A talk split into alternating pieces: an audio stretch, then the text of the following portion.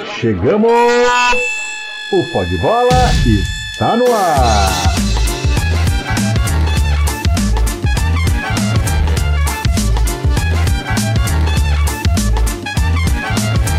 Muito bem, um grande abraço para você que se liga no site oesportista.com. Está começando mais um episódio do nosso Pó de Bola. Lembrando para você e sempre convidando a acessar aí o portal oesportista.com para você ficar muito bem informado sobre os quatro grandes clubes de São Paulo. E bacana que eu sempre repito aqui toda semana é quando você começa a acompanhar o site oesportista.com, você percebe que o tratamento é diferente. Você vai mais a fundo do que acontece nos clubes de coração, do seu, do seu coração, né? Aqui em São Paulo. Corinthians, Palmeiras, São Paulo e Santos são tratados diferenciadamente. Tenho certeza que você vai gostar, você vai curtir e que vai ajudar a divulgar também. Tá legal? E sempre lembrando também que cada clube tem o seu podcast direcionado, né? A cada um tem lá um podcast bem bacana, semanal, pós-jogo, análises, entrevistas, convidados. É muito bacana. Você vai curtir.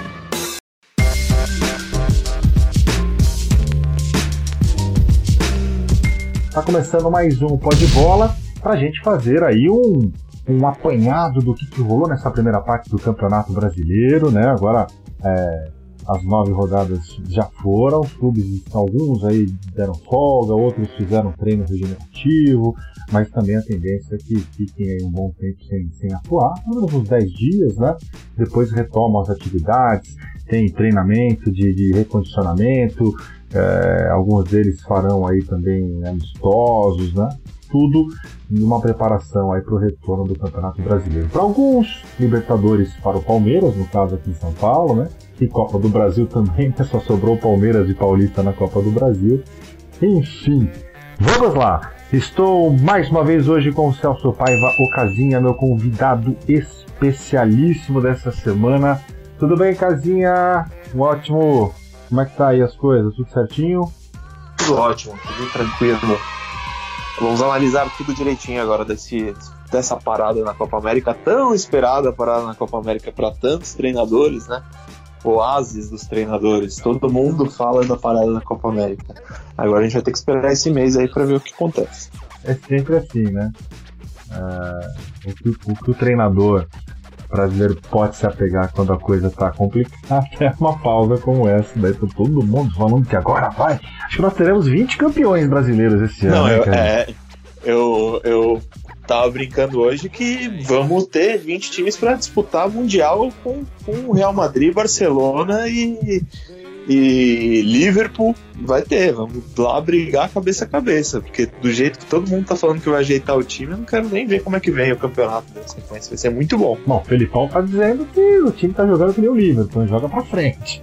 Pelo menos na entrevista coletiva depois da, da vitória contra o Havaí, ele até citou o futebol é, direto, o futebol vertical do time do Liverpool. Depende de quem tu entende por conservador. Eu vejo um time na Europa que pode ser que eu esteja sendo eh, eu esteja errado nas minhas observações. Eu vejo um time como o Liverpool jogar, nós jogamos como o Liverpool. Reto, para frente. É, não tem o tic-tac. Não dá para discordar muito, não. Talvez não fazer a comparação com o Liverpool, né? Mas primeiro, sobrou realmente nessa primeira parte do ano. Algo que a gente já falava aí, né? É, era uma tendência de acontecer e realmente aconteceu. O Palmeiras está tá, tá, tá sobrando, é o time a ser batido aí é, pro resto da temporada. E é um, único aí que acho que vai ter uma tranquilidade maior nessa pausa para a Copa. Talvez que nem queria a pausa, né? Podia continuar do que tá, porque o time tá voando, os adversários estão. É, não estão não tão muito bem e o Palmeiras poderia até se aproveitar ainda mais, né? Deixa eu pegar a classificação rapidinho aqui, quero fazer com que a gente um, um balanço dessa primeira parte. A gente já estava falando do Palmeiras, a gente pode até seguir com o Palmeiras, viu, Casinha? O Palmeiras é o líder do campeonato com 22 pontos, lembrando que tem ainda aqueles três pontos que está sob júdice da, da vitória contra o Botafogo, para ser julgado no dia 18 de junho. E... Em Salvador. É, eu acho que a tendência ao Palmeiras recuperar os pontos é imprevisível, essa é a grande verdade. Mas o natural é que é, talvez tenha um erro tão bobo ali, né? Que não, é, não, não, interferiu no resultado em si, né? Enfim, né, pode ser que tenha essa análise aí e, algo volte ao normal, que eu acho que é é até mais justo aí que o Palmeiras consiga os pontos de volta. Vai pra, iria para 25 pontos, né? Caso o, o tribunal aí decida a favor do Palmeiras. E olha só, o Santos é o segundo colocado, com a vitória nessa rodada contra o Corinthians. O Santos é, vai a 20 pontos. Neste momento, dois pontos atrás do Palmeiras, mas é uma diferença, como eu venho dizendo, que pode chegar aí a 5 pontos. Dá um start muito legal aí o time do Palmeiras. Depois tem Flamengo, Internacional, Atlético, Goiás, Botafogo, Bahia. O São Paulo é o nono colocado com 14 pontos. São Paulo que empatou aí nessa nessa nona rodada com o Atlético Mineiro. Um bom resultado até pelo que jogou, né? Não jogou muito bem o São Paulo. Conseguiu ali um empate já no, no da, parte final do jogo. Um jogo que me parecia até perdido. E pelo menos arrancou um pontinho aí jogando fora de casa contra o Atlético Mineiro, que é o quinto colocado. Depois o Corinthians é o décimo colocado, é o quarto aí na classificação dos paulistas, com 12 pontos ganhos.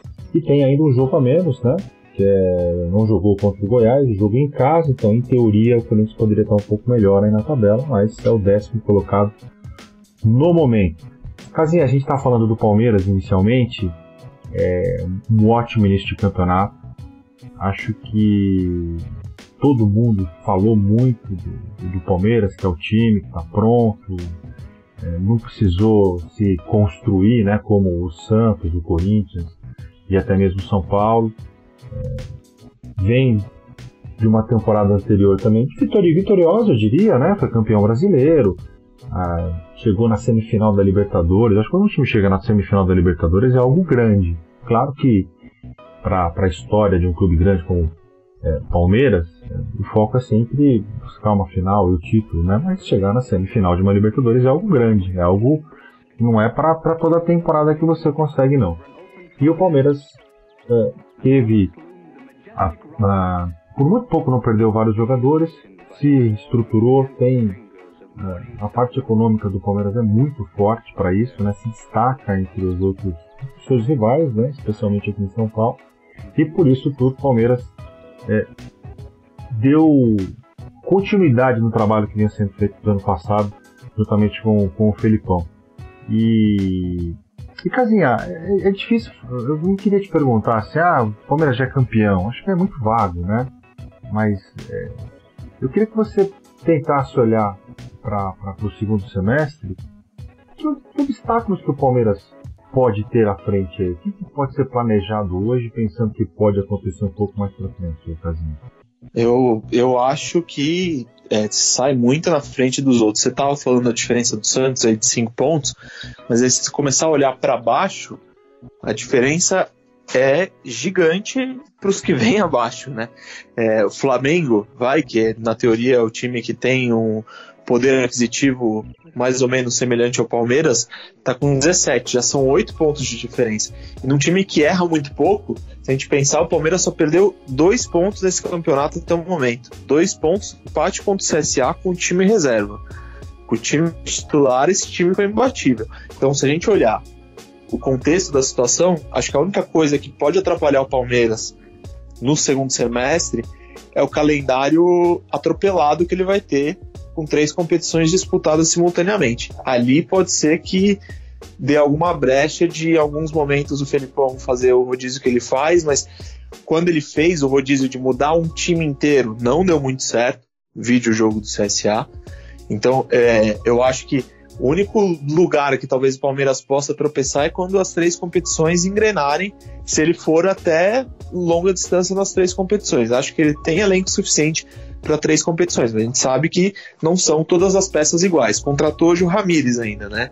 É, muita gente deve pensar, mas com tudo isso que já tem no elenco, os caras vão ainda contratam o Ramires.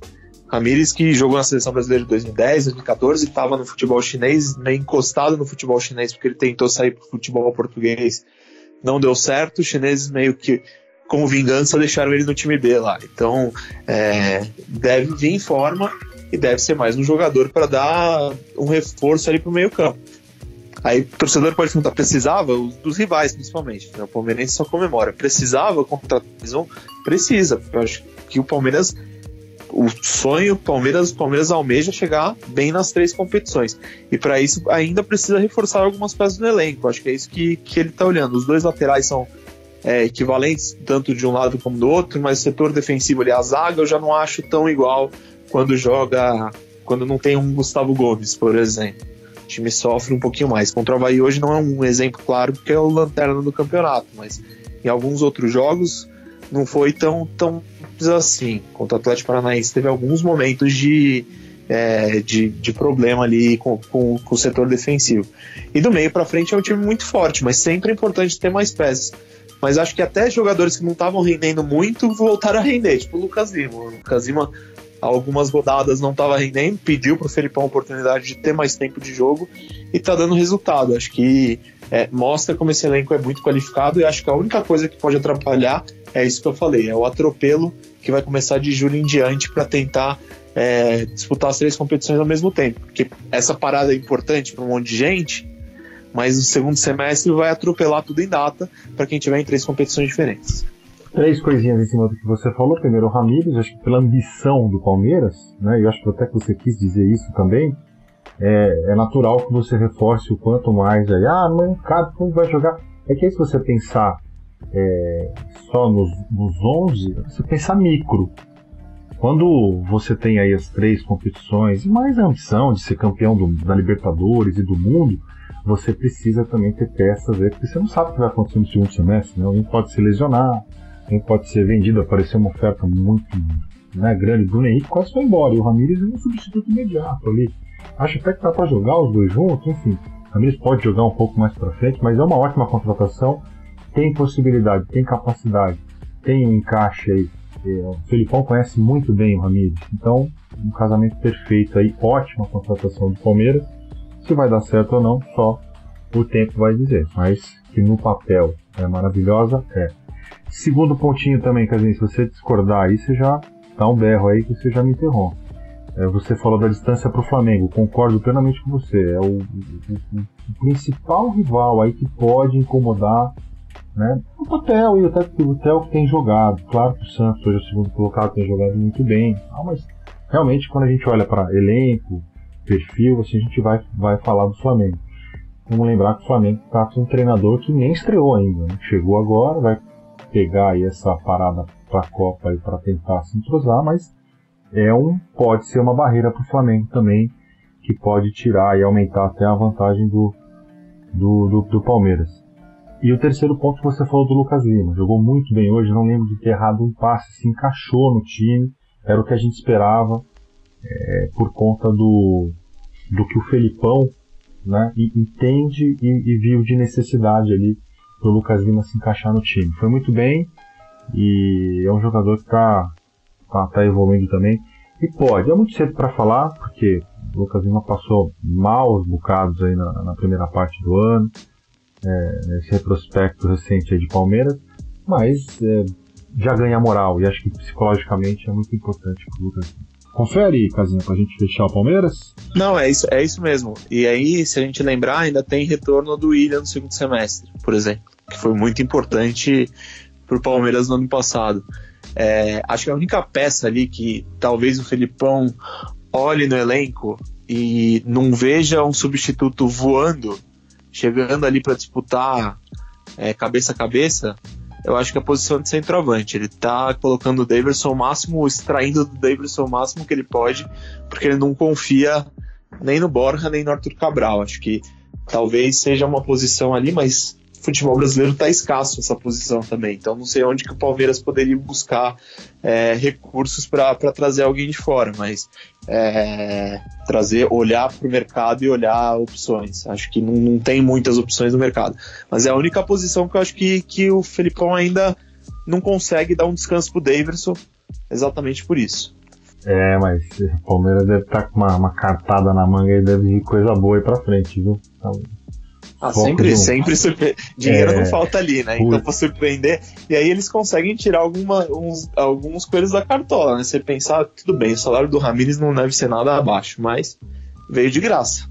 É. Porque os chineses, ele rompeu com os chineses faz alguns meses, então não custou nada pro Palmeiras a vinda do Ramires, a não ser é, os salários que vai ter que pagar e provavelmente alguma coisa de luva também, que o Ramires deve receber, mas como ele estava talvez querendo voltar a jogar e não conseguia, veio de graça. Então é, o Matos ainda consegue fazer é, essas negociações ainda saírem um pouco mais baratas do que, do que seriam. E com um time estruturado é muito mais fácil você convencer o cara a vir é, jogar no seu time do que num time que está mais bagunçado, com um elenco todo complicado, como é o São Paulo, que daqui a pouco a gente vai falar. Algo me diz que o Palmeiras está preparado alguma coisa para um 9 aí. Não sei, não tenho nome nenhum assim, mas deve vir coisa grande aí, viu? Porque não é possível. Com todo o investimento que o Palmeiras tem feito, cuidado, planejamento, e não conseguiu. O próprio Davis pode estar tá jogando bem, melhor que todos eles, não é um 9 para um time que nem esse do Palmeiras aí.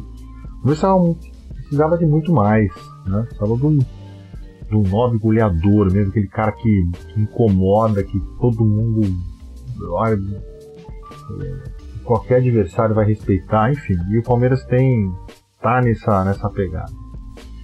Vamos lá, qual que você quer agora, Casinha? Santos, Corinthians ou São Paulo, hein? Você que sabe. Vamos pro Santos, que manda. segundo colocado? Vamos lá pro segundo vamos, colocado? Vamos na ordem? É vamos na ordem, pode ser, pode então, ser tá na bom. ordem então. É, aí no, no, Corinthians vai complicar um pouco, né? Porque tem jogo a menos, aí qual que é a ordem que a gente foi? Bom, depois a gente vê. Não, Santos, pontos né? conquistados, né? Não jogou ainda. Não é aproveitamento, então, é pontos conquistados. Se fosse aproveitamento, acho que o Corinthians deve estar com um aproveitamento melhor que o São Paulo. É. Mas vamos, vamos em pontos conquistados. É, conquistou. Pode perder pro Goiás em casa. Não, Lógico, é. Goiás não tem um time ruim, não. Se é. olhar na tabela aí, o Goiás tá lá em cima. Ganhou tá. do Atlético hoje bem. Tá com 15 pontos o Goiás. Né? É o sexto colocado aí. Enfim. E tem um jogo a menos, hein? É, exato. Pode ir 18. Pode, pode ser segundo colocado 18, também. A gente só olha o lado dos paulistas aqui, mas tem que olhar o lado dos goianos também. Pode, pra terceira colocação aí, olha aí. Pode chegar a 18 pontos e passar o Flamengo, hein? Por que não? É. Uh, Santos, Casinha, é, Vou fazer uma análise é, branda aqui, queria que você entrasse um pouco mais aí no mérito, até por, por conhecer muito mais e frequentar Vila Belmiro, seu time de coração. Sim. Nem quero falar dessa da, da, do jogo contra o Corinthians, que acho que foi a cereja do bolo aí pro Santos fechar com chave de ouro esse primeiro semestre. Perto que se esperava, é isso que eu, que eu quero dizer, né? Quer dizer, se a gente pega aqui, vamos voltar lá para janeiro, finzinho de janeiro, início do campeonato, antes de começar o campeonato paulista. Era apocalipse. Era, era apocalipse. Assim, caindo terremoto, maremoto ali Não em é? cima, cobrindo o Santos inteiro. Era mais ou menos isso é? o cenário. É. Era rebaixamento à vista. Mas antes do São Paulo chegar, com toda certeza, o que Não se é via verdade, no começo cara. do ano era isso. Sai Gabigol, sai Bruno Henrique, é, per, começa a perder várias peças ali importantes. Era tipo um tsunami chegando e, e, encobrindo toda a cidade de Santos. Pois é, a gente faz essa viagem no tempo aí, vamos lá, voltar para janeiro de começar o Campeonato Paulista. E, a, as manchetes do, do, time do Santos são as piores. Pegava comentarista de televisão, de rádio, de internet aí, pegava para falar sobre, sobre o Santos, é uma má vontade que, olha, não sei o que vai acontecer e a eu... bendita quarta força, a né? quarta todo, força. Todo, é. todo, time quer ser chamado de quarta força a partir de agora. É. Não, não é que tem, não, eu te disse, eu te disse. Eu me surpreendi com o trabalho do São Paulo porque eu acho que um técnico estrangeiro ele precisa de um tempo para se adaptar. Né? Quanto tempo? Sei, depende. É, eu imagino que pelo menos uma temporada, né?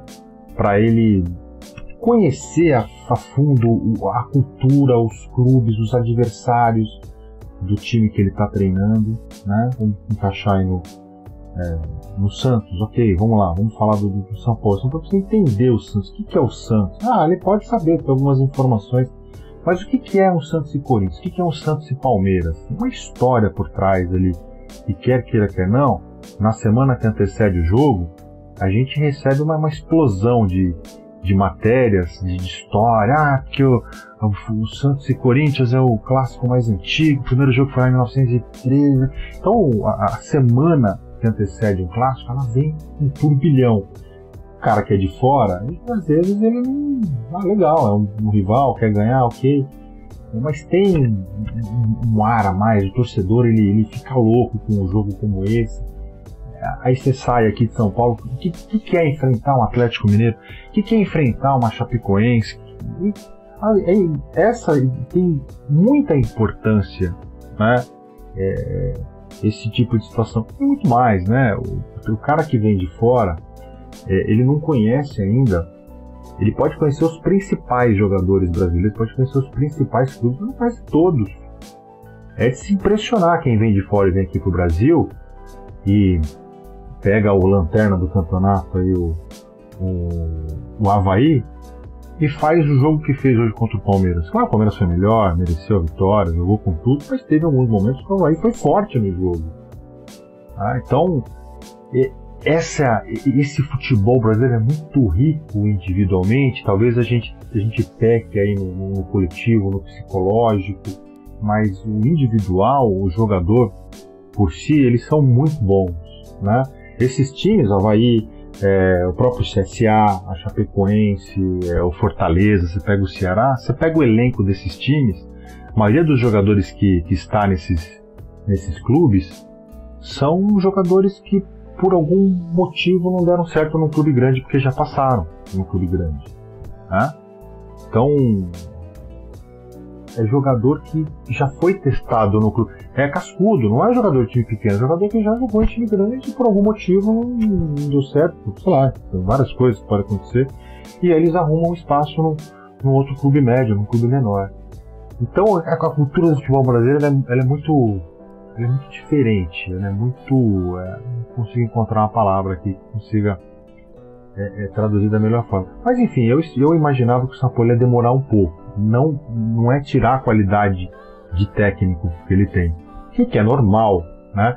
Mas ele passou por cima disso rapidamente, que bom, e, e deu resultado logo de cara, né? É, não inventou a roda, né? Ele, aqui no futebol brasileiro tem outros outros técnicos que jogam de forma parecida, eu diria aí. Muitos falam do Fernando Diniz, mas acho que mais que Fernando Diniz, acho que o Renato Gaúcho tem um perfil assim de jogar para frente, não gosta muito da defesa, não. Posiciona o time do meio para frente, empurra o adversário, marca a pressão. Tá? É... Mas pelo fato de ter vindo de fora, de não conhecer toda a cultura, de precisar de um tempo de adaptação, ele deu resposta muito rápida no Santos. E, e muito legal. E, o importante também, dizer, queria que você avaliasse também, os jogadores do Santos compraram a ideia rapidamente também. O poder de convencimento do São Paulo foi lá em cima. E aí? Foi o, o encaixe perfeito, se a gente parar para analisar. São Paulo vinha de um momento de descrédito total depois de uma campanha ruim da Argentina, em que era flagrado em momentos que parecia que o Messi que estava colocando o time que ele queria colocar dentro de campo na partida. São Paulo parecia ter perdido totalmente o controle mesmo da seleção argentina. E o Santos vinha numa fase de que os cofres estavam vazios, o time estava vendo uma debandada de jogador, e acho que foi um encaixe perfeito de um treinador que precisava se é, reabilitar na carreira ali, ter um bom trabalho novamente, com um time que precisava de uma forma diferente de jogar, porque vinha de é, treinadores muito diferentes ao longo do, do, dos tempos ali. Veio de um Levir Coupe, que é um treinador também mais focado na parte ofensiva, mas um pouco mais desorganizado, se a gente pode dizer. É, depois passou por um Jair Ventura, que era um treinador totalmente retranqueiro, né? Joga, gosta mais do, do setor defensivo do que, do que jogar para frente é, e sofreu muito com isso, porque ficava querendo brigar com ele mesmo, que ele é um treinador que foca primeiro na defesa, mas ele queria brigar para mostrar que ele tinha DNA ofensivo quando não, não conseguia colocar isso em prática. E depois vem um Cuca que também é um perfil diferente, é um perfil de um, de um treinador que ele não tem nenhuma característica, eu diria, nem defensiva nem ofensiva. Ele ajusta o time é, muito bem, mas é, ele tenta transformar o time de uma forma equilibrada. E acho que parece que com o São Paulo o time voltou a encontrar um, parece que um, um, um rumo, assim, porque era difícil. Cada, cada treinador que vinha era um cenário diferente. Eu até é, conversando com alguns amigos santistas depois da eliminação da Copa do Brasil, já tinha gente pedindo a cabeça do São Paulo, que eu achava um pouco absurdo. A maioria da torcida não, mas sempre tem aqueles que que olham e não veem o trabalho por um todo e acha que tá na hora de mudar. É, aí eu fiquei pensando, a gente muda de novo? Vai mudar de novo o Santos? Vai começar de novo de um, com um treinador com uma filosofia diferente?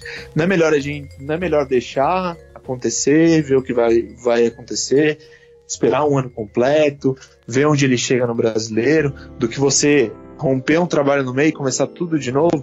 E aí acho importante o respaldo que o Pérez tem dado ultimamente para o São Paulo, mesmo depois das três eliminações. Então, é, acho que ele tem esse respaldo. Acho que também o respaldo ganhou força, porque depois das três eliminações, ganhou do Atlético Mineiro e ganhou o Clássico Corinthians. Então foi bem para essa parada é, da Copa América. Eu acho que ele vai ajustar esse time no segundo semestre. Acho que o Santos briga nas cabeças. Acho que não briga com o Palmeiras, vai sofrer alguns momentos, como você falou, por conta do elenco, mas vai brigar lá em cima por, por vaga na Libertadores. Acho que esse time pode ir longe é, com as peças que tem. é um elenco talvez um pouco pior do que do que outros, mas se você olhar, acho que é o segundo ou terceiro time que gastou mais dinheiro em contratações nesse ano. Então, não é um elenco também tão fraco assim. Contratou também, gastou 26 milhões do Cueva. Podemos parar por falar aí que gastou errado, né? Poderia falar, nem todo o dinheiro foi muito bem gasto. Mas até agora o Cueva não mostrou para que vem mas gastou um dinheiro considerável, trazendo Aguilar, Soteudo, jogadores que estão dando resultado. E acho, é, focando mais no jogo do Corinthians especificamente, uma coisa me agradou no, na postura do time.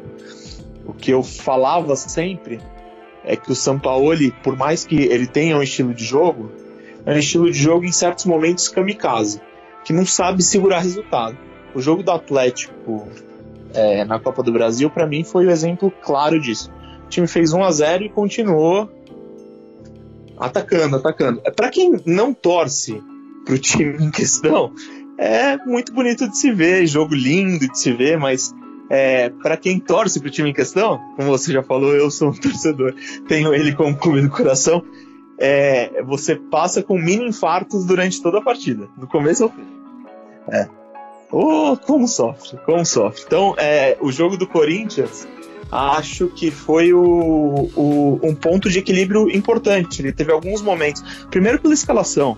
É, vi muita gente reclamar de ele colocar o Alisson, mas eu acho que o Alisson é o ponto de equilíbrio no setor defensivo, porque tem dois laterais que avançam muito, tanto o Jorge como o Vitor Ferraz. Então o time fica muito exposto se não tem mais uma pessoa ali junto com os dois zagueiros. E o Jean Lucas não é esse jogador, porque o Jean Lucas também é um jogador que sai. Então acho que ele olhou isso, ele viu esses, essas falhas ali, onde estava tendo as sobras e colocou o Alisson e o Alisson foi muito bem na partida. Por mais que ele tome um cartão por jogo, é, teve jogo do Corinthians que ele tomou cartão com 20 segundos de jogo, foi algo incrível, deve ter sido um recorde. Por mais que isso aconteça, eu acho que é, ele dá um, uma, uma uma solidez defensiva ali para uma calma para os zagueiros, principalmente. Eu acho que isso deu para ver desde o começo do jogo. E em outros momentos também deu para ver que ele aprendeu a segurar um pouco o resultado. Quando já estava com uns 36 minutos, o, o Carilli pôs o Gustavo é, na referência ali, e aí ele foi e sacou, se eu, não me se eu não me engano, eu não lembro quem que ele sacou. Ele sacou alguém do setor ofensivo não lembro se foi o Marinho ou foi o Sacha. Ele sacou alguém, acho que foi o Marinho. Ele sacou o Marinho para colocar o, o, zagueiro Luiz Felipe. Então, é, ele percebeu que não dava para seguir nessa tática kamikaze, era melhor segurar ali o resultado e sair só na boa. Acho que isso foi o mais importante e acho que é isso o principal ajuste que ele vai ter que fazer durante essa parada da Copa América. Muito bem, Casinha, vamos para o São Paulo na sequência então, né?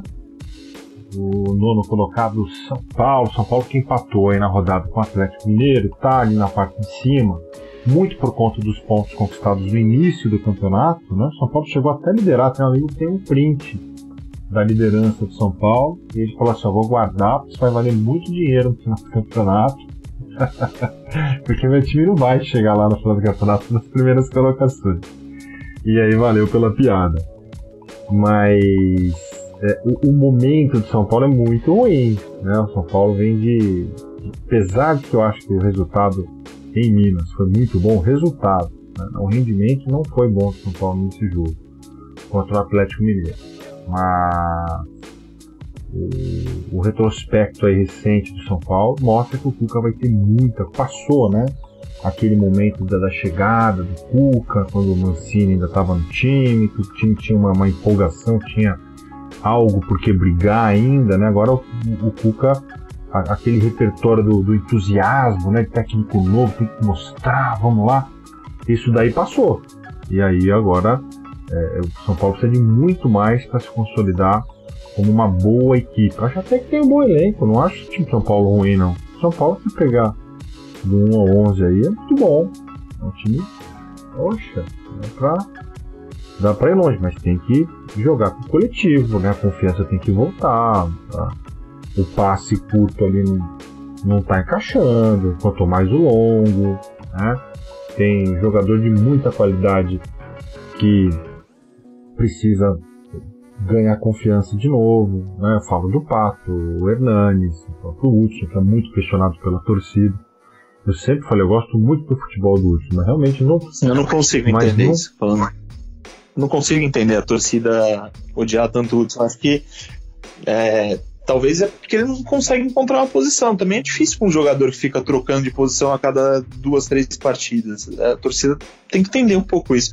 Eu não acho que ele joga mal. Eu acho que durante o Paulista ele foi a solução para São Paulo lateral direito e foi muito bem durante, durante essa reta final de Paulista. Eu gosto muito do Hudson também. Acho que bateu um bolão, um dos melhores do time. Mas realmente pegou. A torcedor pegou raiva. Outro dia estava no, no aniversário de uma prima minha. E aí numa rodinha ali tinha três São Paulinos, os três que vinham pro Hudson, fosse o Hudson, Reinaldo e qual que é o outro? Hudson, Reinaldo e o Everton. Tem sempre o Hudson, Reinaldo, o Nenê. É, é dos que estão jogando. O Nenê tá, tá, na reserva, caras não estão. Nem o Jusilei não reclama mais porque tá na reserva não tá jogando. Mas o Hudson, o Reinaldo e o Everton foram os mais cornetados, assim. E são três baita jogadores, na minha opinião.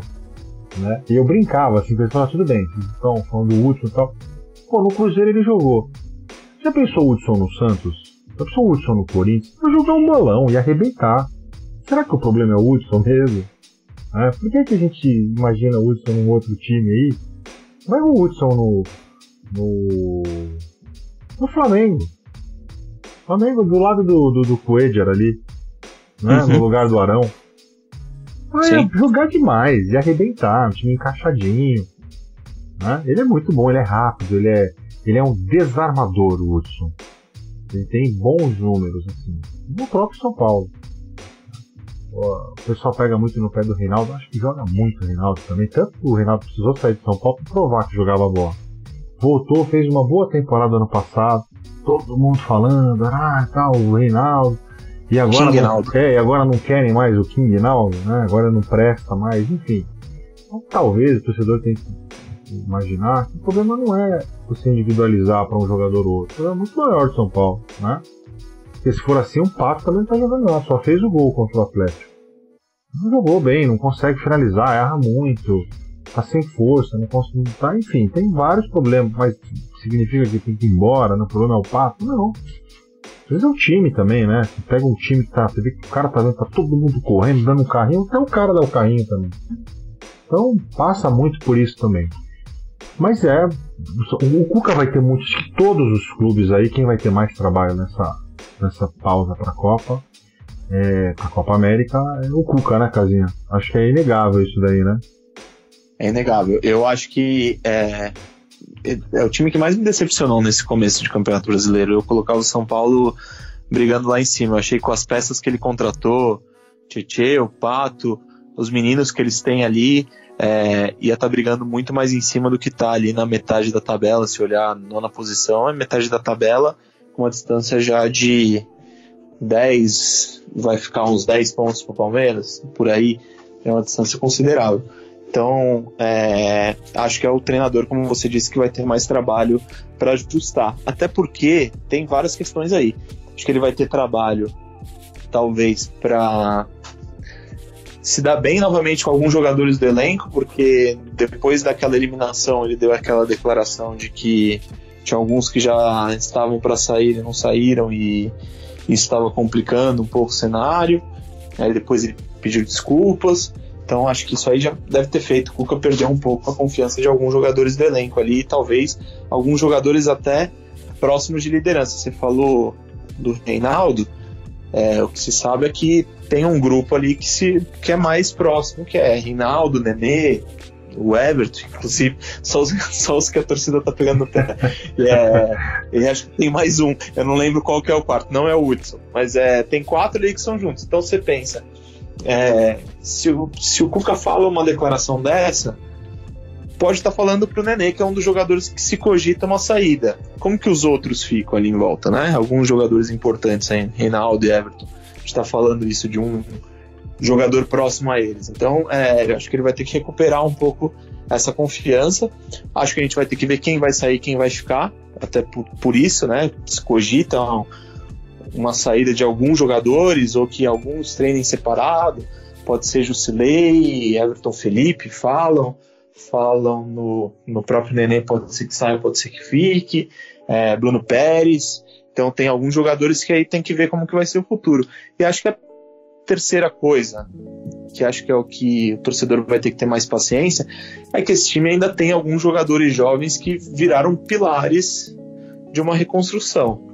E jogador jovem oscila, oscila demais durante a temporada. Então é isso que vai acontecer com São Paulo. É, tem momentos que o Toró vai ser brilhar e fazer três gols, tem momentos que o Toró vai passar em branco. Anthony é a mesma coisa, tem que ver como que vai voltar da seleção. Luan, Calazans que tem entrado agora, Lisiero, tem vários jogadores ali que vão oscilar muito. E aí vai depender muito da confiança dos mais experientes, como você disse. O que eu vejo de principal problema é esse que você falou também. A falta de confiança nos jogadores experientes, porque são eles que vão fazer esses jovens pararem de oscilar e crescerem na temporada. Eu acho um, grande erro. Quatro, cinco jogadores assim, recém-chegados da base já entrarem no time principal aí como titular. Entrar no time principal não, acho que é até bom você ter mais. Mas como titular, é o que você falou, eles oscilam. Faz três gols no jogo, depois fica três, quatro passando mal. E aí ninguém tem paciência, queima o cara. E o garoto não está formado ainda, cabeça vai para onde?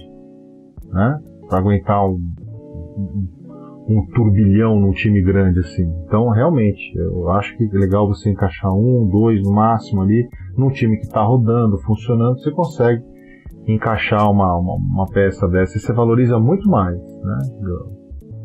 Enfim, é, é, é, um, é um problema grande, até porque também não adianta, a gente fala que não, mas no São Paulo não tem como você tirar hoje o Luan, o Lisiero, o Anthony. É, Toró, vai, não sei se ele vai ser titular, mas é difícil hoje. Como é que você saca esses jogadores aí? O próprio Igor Gomes. Né? O Gomes tá, tava bem, o Cuca pegou ranço. Não sei o que aconteceu quando o Cuca sumiu, que ele foi pro banco, mas ele tava bem. Tava numa crescente, ó, alguma coisa de errado ali o Cuca viu. Ele preferiu tirar. Mas, enfim, vai ser difícil sacar em Luan Liseiro e Antônio do time, por exemplo. Muito complicado. Né? Muito difícil. São os três, os três melhores jogadores de São Paulo hoje, cara.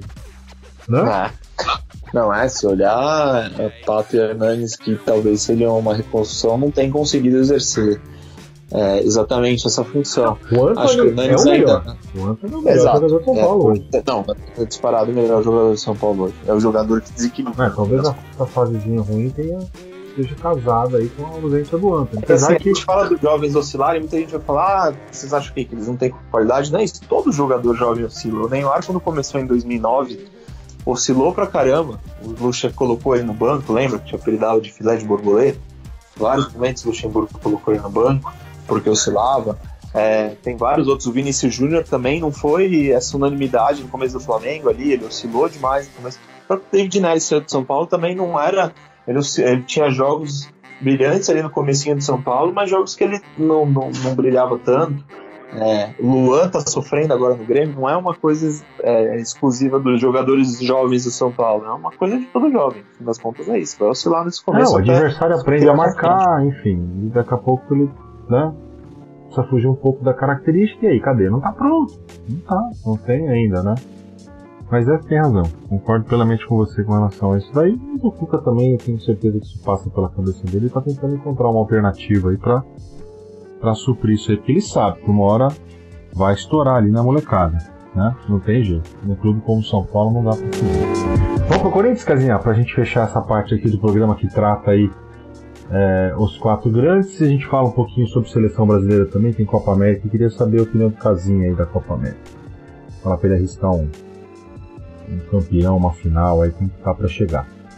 É, depois do São Paulo, acho que quem vai ter muito trabalho também é o Carilli, né?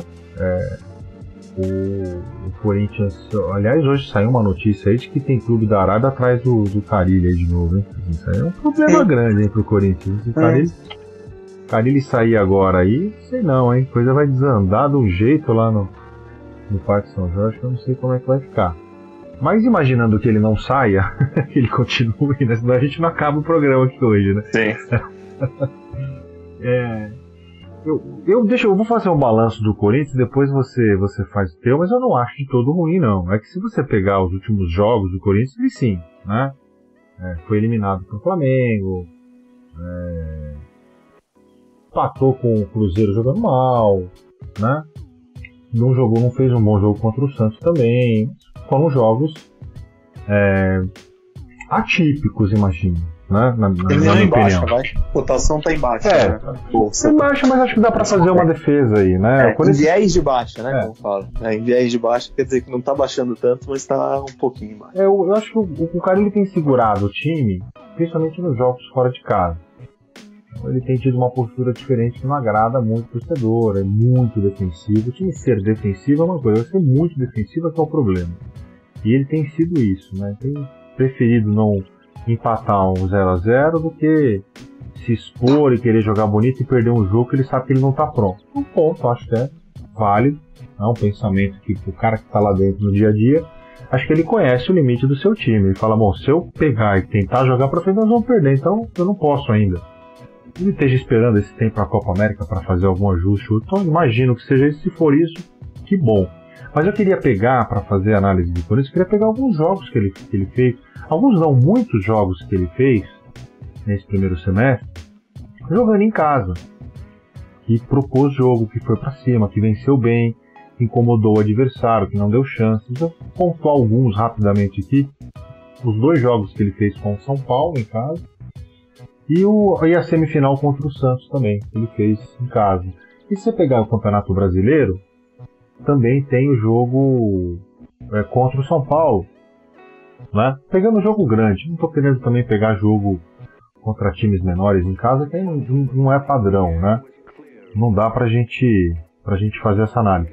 O próprio jogo contra o Grêmio, quando a gente empatou 0x0 em Itaquera, foi um jogo que ele jogou muito bem. Contra um time muito duro, muito difícil, num momento ruim.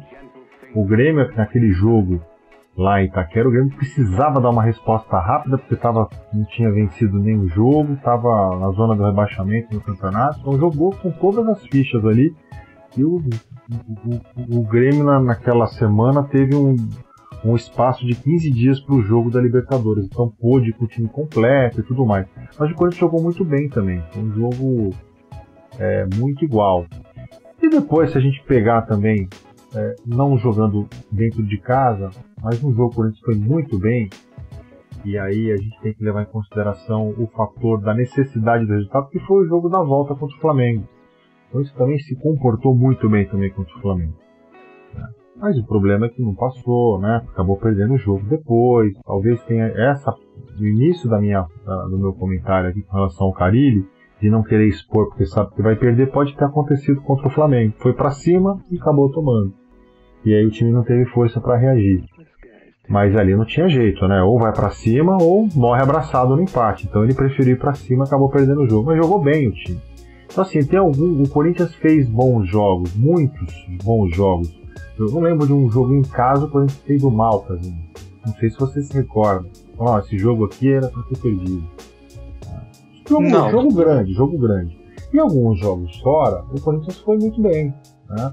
O, no, não diria que contra o Cruzeiro. O Cruzeiro o Corinthians ficou ali na defensiva, acho até que se tivesse arriscado um pouquinho mais, poderia ter beliscado algo melhor.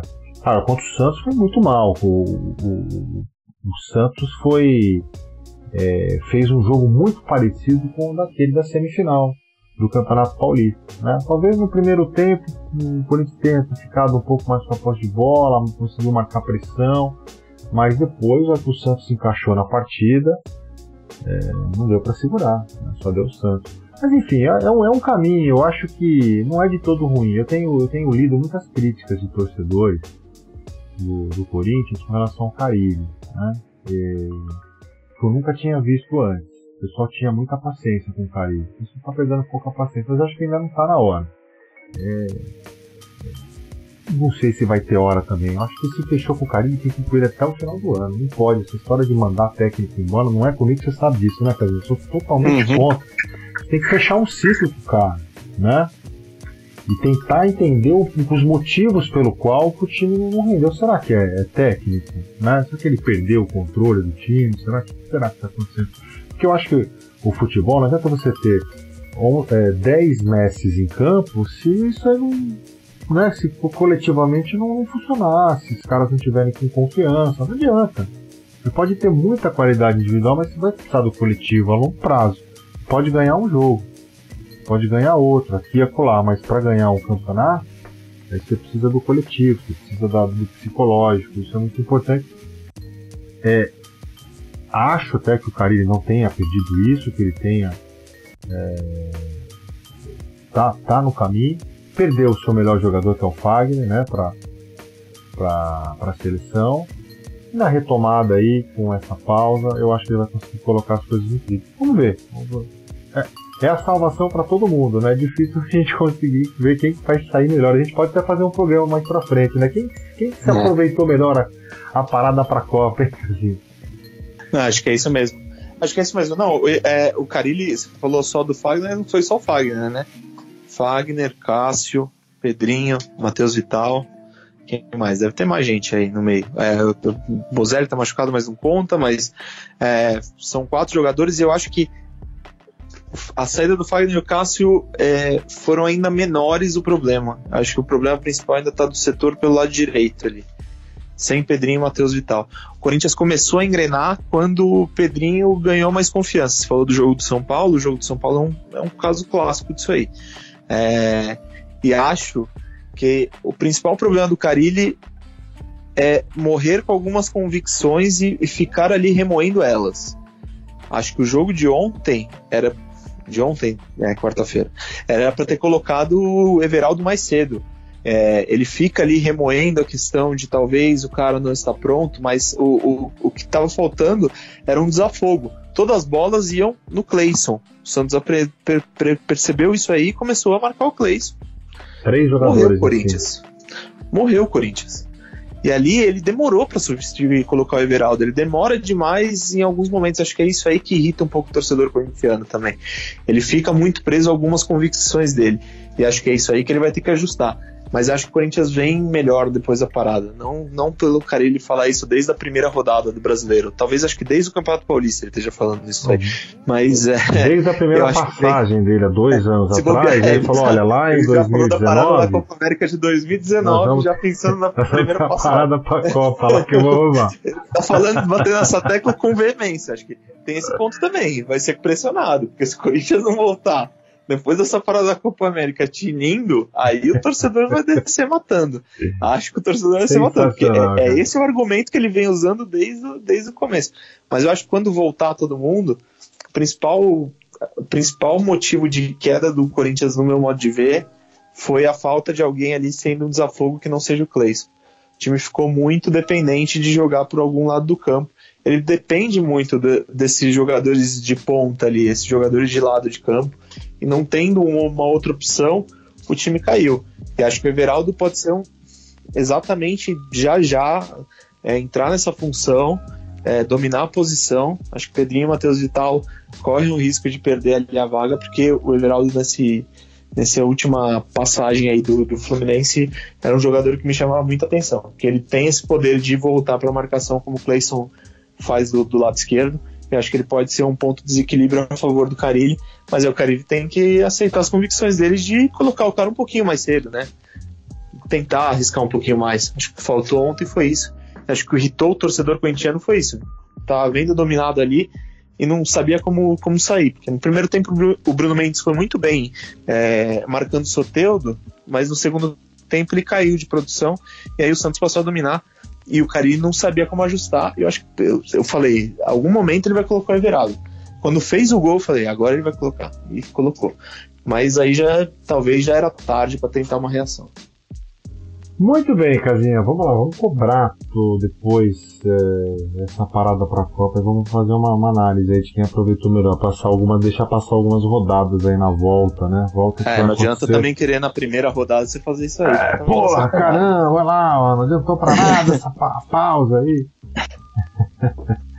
Não adianta. Deixa eu pegar não, né? a próxima rodada aqui, pra gente fechar esse assunto aqui, ó. Décima rodada, né? Lá no dia 14 Deixa eu ver como é que os quatro grandes voltarão aqui, ó. É até o clássico, hein? Estará São em Fortaleza, hein? Só quero isso, deixar isso bem claro. Estará em Fortaleza? Eu estarei de folga em Fortaleza. Vai assistir um Fortaleza e Havaí lá com o Rogério Cênicas? Ah, dia não sei, 14, pode ser. Dia 14, Castelão. É, dia 14, Fortaleza e Havaí? É. Olha, pode ser, hein? Apesar de que o Castelão é meio longe, mas a gente pode tentar. Tem São Paulo e Palmeiras, ó. Domingão. 14 de julho, a volta aí das duas equipes, clássico, hein? É, Corinthians e CSA e o Santos. Cadê o Santos? Mentira. Perdeu? Ah, que Bahia e Santos. Bahia e Santos Fonte Nova. Jogo bom também. Jogo bom. O do também. Roger tá encaixadinho. É. São os, os, os, jogos dos quatro aí: São Paulo, Palmeiras, Corinthians e CSA, Arena Corinthians. As Corinthians faz três jogos em casa na volta, hein? Ó, Corinthians e CSA, depois tem o Flamengo e tem esse jogo que vai ser remarcado contra o Goiás aí. Imagino que seja. Sequência boa, porque você para pra pensar, CSA em casa dá um pouco de trabalho, fora de casa não tem dado muito. O Flamengo vai estar. Tá, o Jesus até acabado de chegar, deve, não deve estar tá tinindo o não, time. Libertadores, né? Libertadores já é. volta ali também em julho, né, Casinho? É, exatamente. Às vezes pode pegar um, um, elenco diferenciado aí, né? E o jogo é em Itaquera. E depois tem, não sei, o Goiás não tem a data marcada ainda, mas eu imagino que seja pro comecinho aí. Até porque se a gente analisar aqui, ó, que. Eles devem pegar alguma parada de Libertadores ali, Corinthians não joga Sul-Americana pra meter esse jogo contra o Goiás. É bem... Porque o Goiás não tá em nenhuma competição. É, porque tem dia 14, que é um, um sábado e domingo, né? Domingo 14, e aí depois tem rodada só na outro domingo, dia 21. De repente no meio de semana aí é possível. Né? Pode ser que tenha aí três jogos é, na sequência em casa, uma possibilidade legal aí pro Corinthians também. Muito bem, Casinha, fechamos essa primeira parte. Falar rapidamente pra gente fechar o programa aqui, seleção brasileira. Brasil que estreia na Copa América. É... Bom, a gente está gravando o programa na quinta-feira, Brasil joga na sexta, né? Bem possível que muitas pessoas já poderão ouvir essa, esse programa. A gente, vai falar aqui. Um, a gente vai falar um palpite para depois zoarem a gente? É, não? então, não vamos falar, né? Não, mas tem, então que tá ser, bom. tem que ser muito burro, né? Aliás, se ele tivesse me avisado, eu falaria, mas já que você avisou, é, então. não vou ser burro tá desse, a esse ponto. É... Não, então, não dá pra gente fazer essa, esse. comentar sobre o jogo porque vai ficar velho, né? Mas eu queria. Como é que você tá vendo a seleção brasileira? Né? Claro que o Tite tem, sofre uma pressão, tá todo mundo dizendo que ele tem que ganhar e, e tal, que eu acho uma grande babaquice, mas tudo bem. Mas. E aí, como é que você tá vendo o Brasil? Perdeu o Neymar? É melhor, é pior, não tem pressão? Eu, eu não sei, não sei se a perda. Eu, não vejo tá com, eu vejo com bom. Não é difícil você falar torcer pro, pro Neymar ter saído, não é isso, né? Mas não acho todo ruim, não. Acho que divide um pouco mais a responsabilidade e todo mundo precisa comprar ideia. É, além, além disso, queria a tua opinião sobre a seleção, Casinha. É, que que você, quem que você acha que pode surpreender na, na, na Copa América? Uruguai, Argentina, Chile, Paraguai, Colômbia.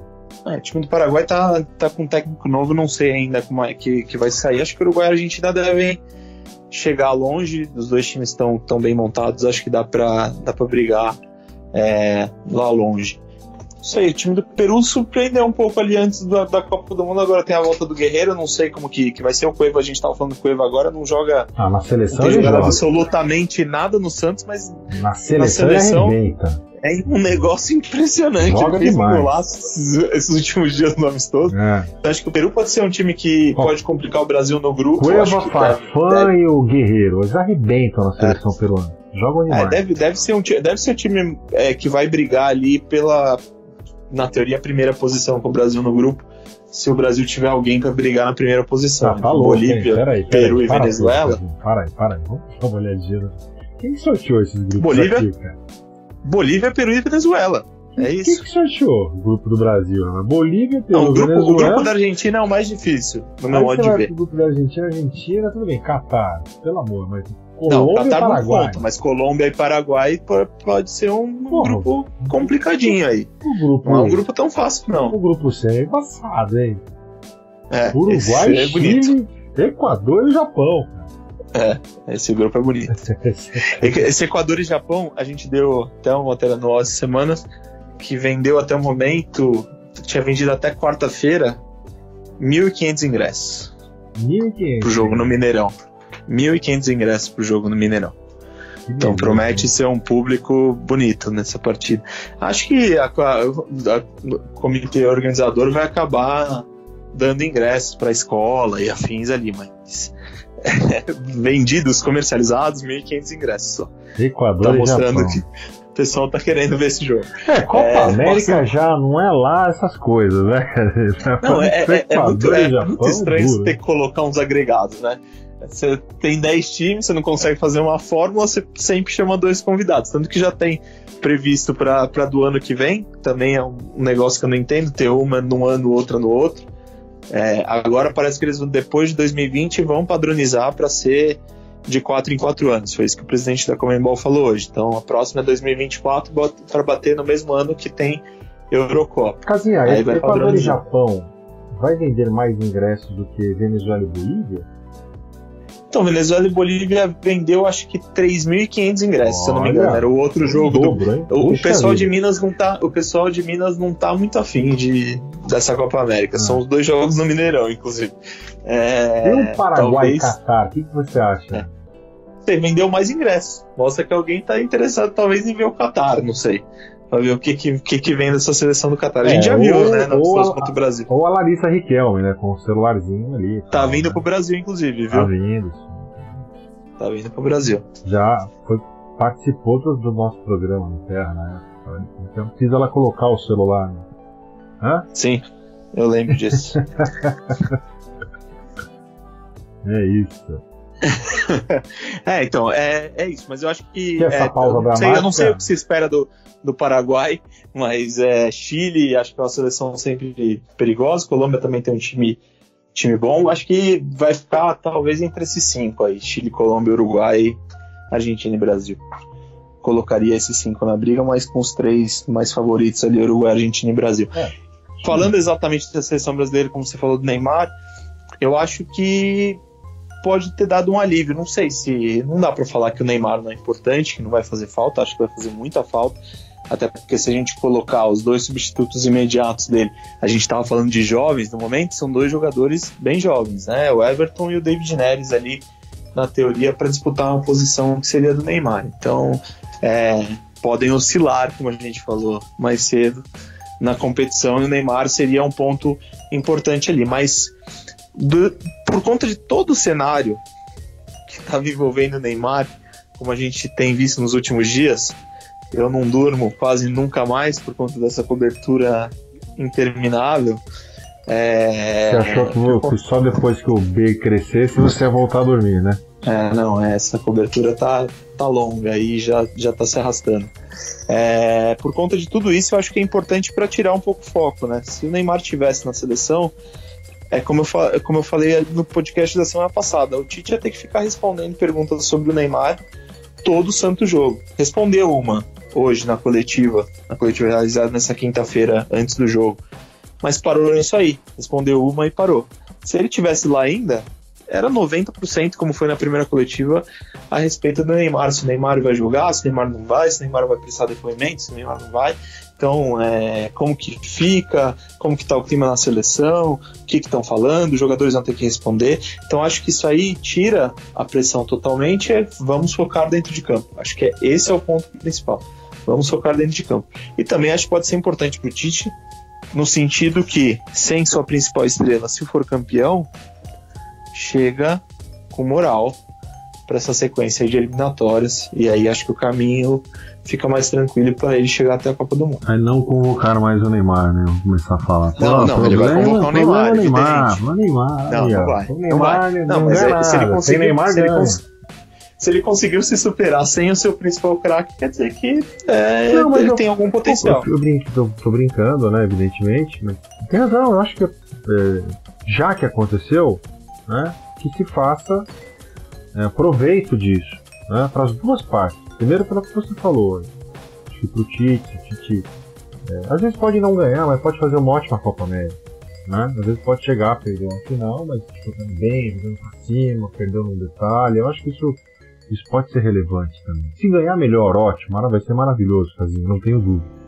E eu acho que serve também é, para que na próxima convocação, né, é, o Neymar não, que ele não seja cobrado né, da forma como ele é hoje. Eu acho que todo, todo e qualquer é, torneio da seleção brasileira passa pelo mal. O Neymar tem que estar bem para a gente ganhar. Então, se você tirar esse peso dele também, do Tite, da seleção como um todo, também acho que pode ser benéfico. Né? Na volta aí depois, quando for começar a, a eliminatória para a Copa do Mundo, aí eu vai ter esse fardo. Não, pera aí, a seleção joga assim sem o Neymar. Então, com ele vai ser melhor. Mas a gente joga sem também, sabe? É, vai, vai, ser, vai ser útil, vai ser bom, inclusive pro Neymar também. Vai passar para falar, tá vendo? O time, não é que o time precisa de mim, eu também preciso da seleção. Né? Então vai ser uma, uma via interessante aí. É, e eu acho que ele disputar essa Copa América psicologicamente, por mais que a gente saiba que ele é um jogador que já é popstar, já aguenta crítica há 400 anos, mas é um cenário totalmente diferente, né? É uma denúncia que pode poderia se transformar num processo criminal.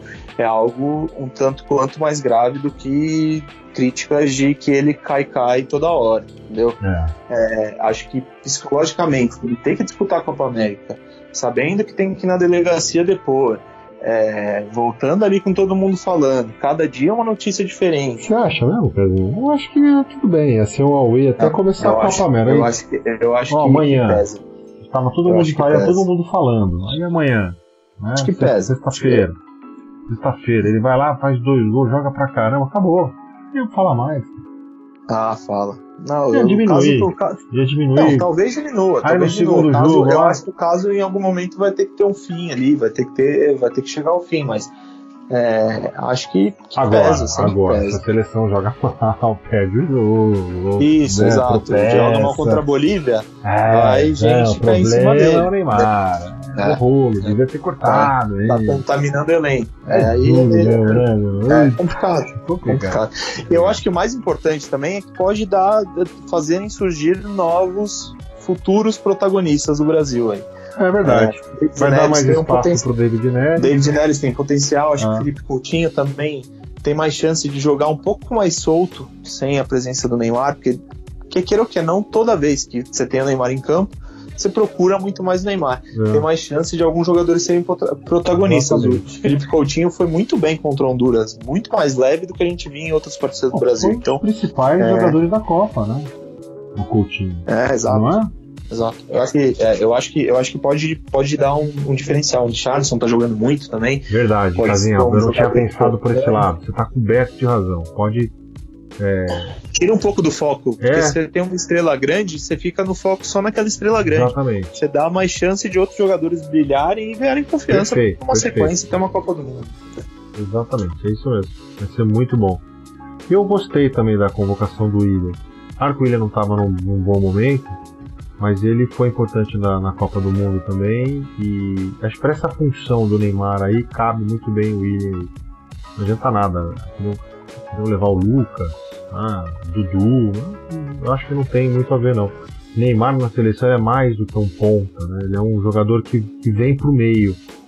Ele é mais um, um, armador do que um ponta na seleção, pelo menos assim eu vejo. Aí trazendo o William, ele repõe aí a falta que ele vai ter do Neymar. Até porque o William também não vai ser o titular, né? Já mostrou isso daí. O, o time está desenhado com o Coutinho.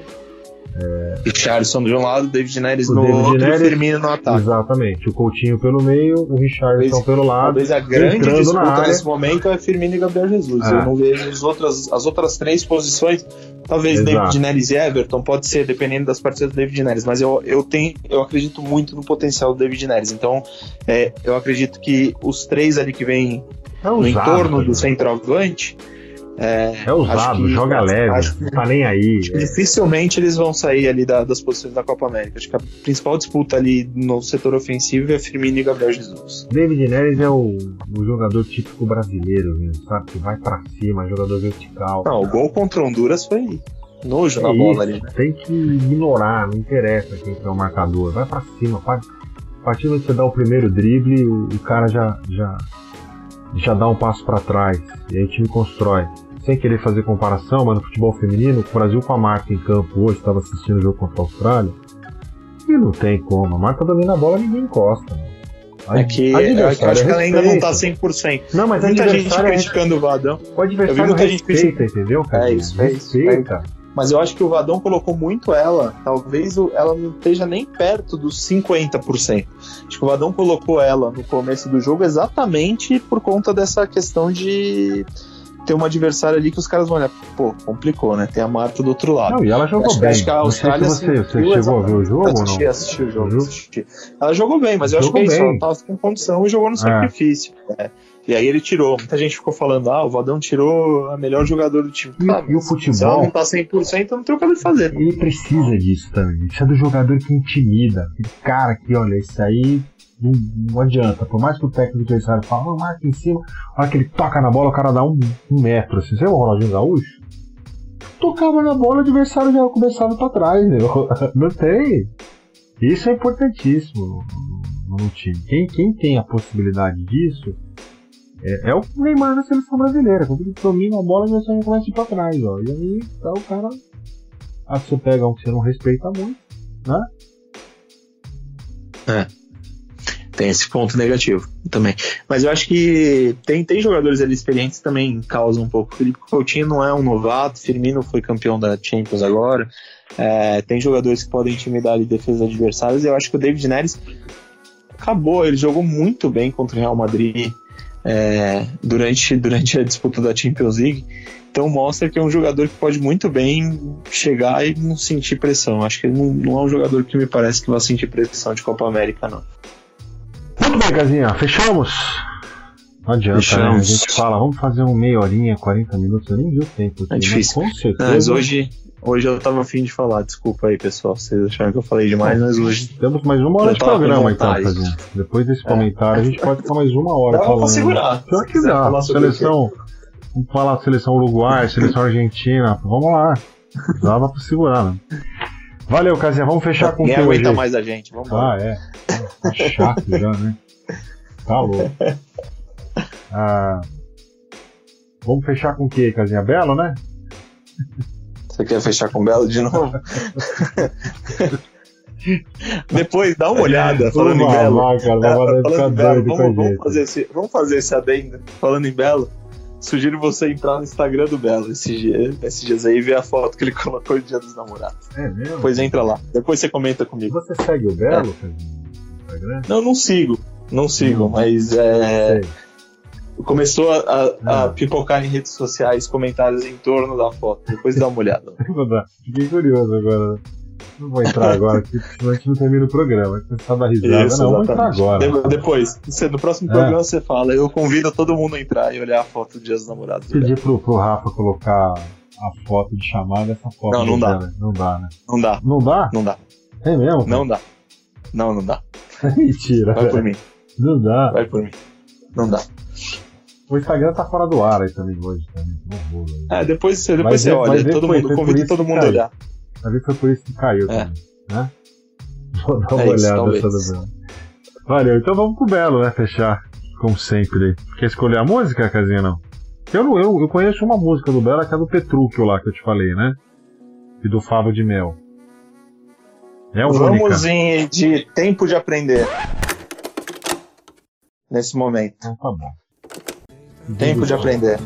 Porque é um momento de. É um momento do, talvez do Brasil aprender a como disputar uma competição sem Neymar, então vamos com o tempo de aprender.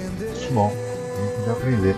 É o Vavá, nosso editor aqui do, do site esportista.com. Aliás, baita de um editor, rapaz.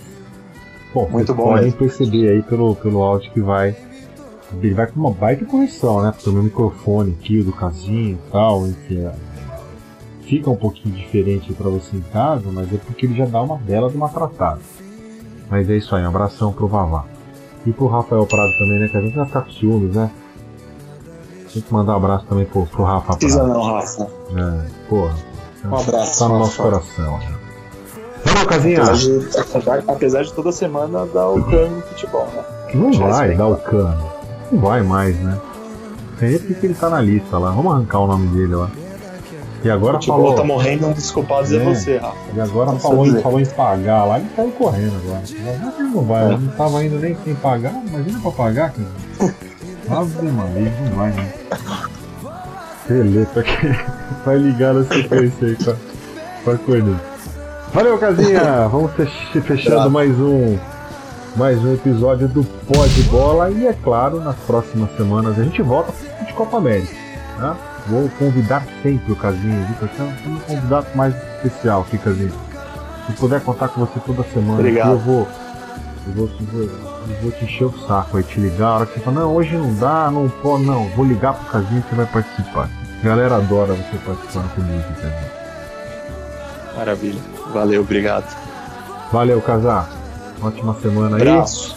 Abraço pra todo mundo aí. Valeu. Fechando aí o Sol de Belo. E a lembrando para vocês aí que o Pode Bola vem nas próximas edições aí com especiais de Copa América, claro, um foco é, mais incisivo na seleção brasileira, mas há comentar também Chile, Uruguai, Colômbia, seleções tradicionais aí.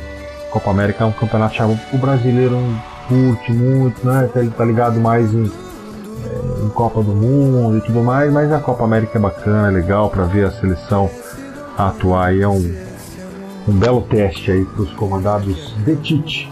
Valeu! Obrigado pela companhia, pela audiência. Acesse aí o site oesportista.com para você ficar por dentro aí do seu clube de coração.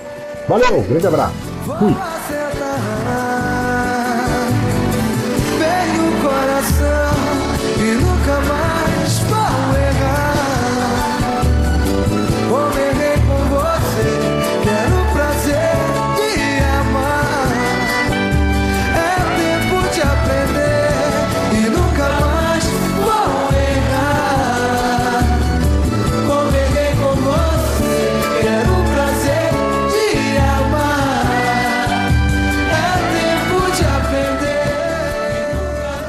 Boa, Casar. Fechou. Boa, valeu.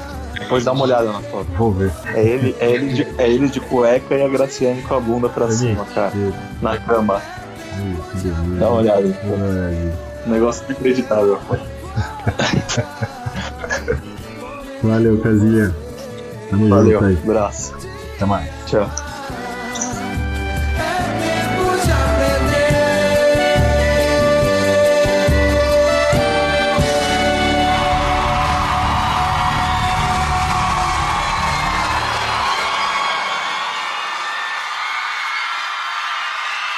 Esse podcast é um oferecimento de O Esportista e foi editado por Valder Souza e Rafael Prado.